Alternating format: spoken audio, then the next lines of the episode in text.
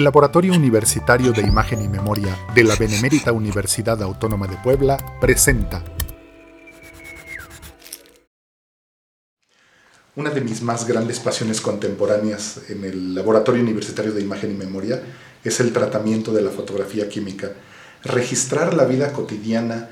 en estos elementos eh, sensibilizados químicamente para poder capturar la luz de los fenómenos que estamos viendo y que apreciamos de manera contemporánea, es un fenómeno maravilloso. Cuando nosotros podemos usar los químicos, fabricarlos y revelar estas imágenes en donde la gente aparece haciendo lo que más les apasiona en su vida, es algo que me llena de gozo y además me mantiene en una eh, reformulación constante del entendimiento de los fenómenos sociales a partir del registro de la imagen y la memoria.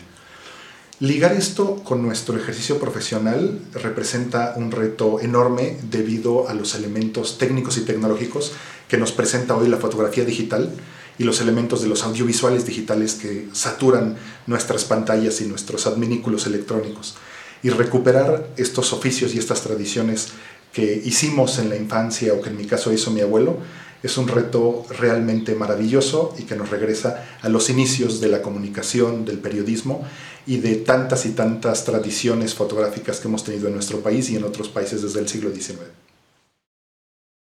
Esta es una producción del Laboratorio Universitario de Imagen y Memoria de la Benemérita Universidad Autónoma de Puebla.